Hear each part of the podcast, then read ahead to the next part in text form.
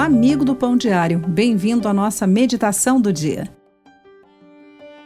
O violinista de renome mundial, Joshua Bell, tem uma maneira incomum de liderar a orquestra que rege.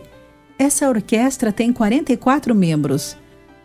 Em vez de conduzi-los com uma batuta, ele o faz enquanto toca o seu Stradivarius com os outros violinistas.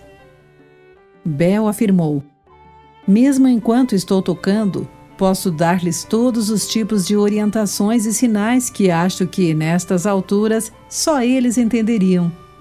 Eles sabem, por cada pequeno toque em meu violino, ou pelo levantar na minha sobrancelha, ou na maneira como eu manejo o arco. Eles sabem o som que eu estou procurando de toda a orquestra. Assim como os membros da orquestra observam Bel, a Bíblia nos instrui a mantermos os nossos olhos em Jesus, nosso Senhor. Depois de enumerar muitos heróis da fé em Hebreus 11, o escritor diz: Portanto, também vós, visto que temos a rodear-nos tão grande nuvem de testemunhas, desembaraçando-nos de todo o peso e de todo o pecado que tenazmente nos assedia, Corramos com perseverança a carreira que nos está proposta, olhando firmemente para o Autor e Consumador da fé, Jesus. Essa leitura encontramos em Hebreus capítulo 12.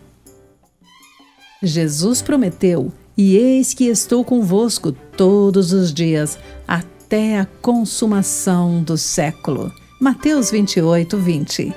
Porque Ele é temos o incrível privilégio de manter os olhos nele enquanto ele conduz a música de nossa vida.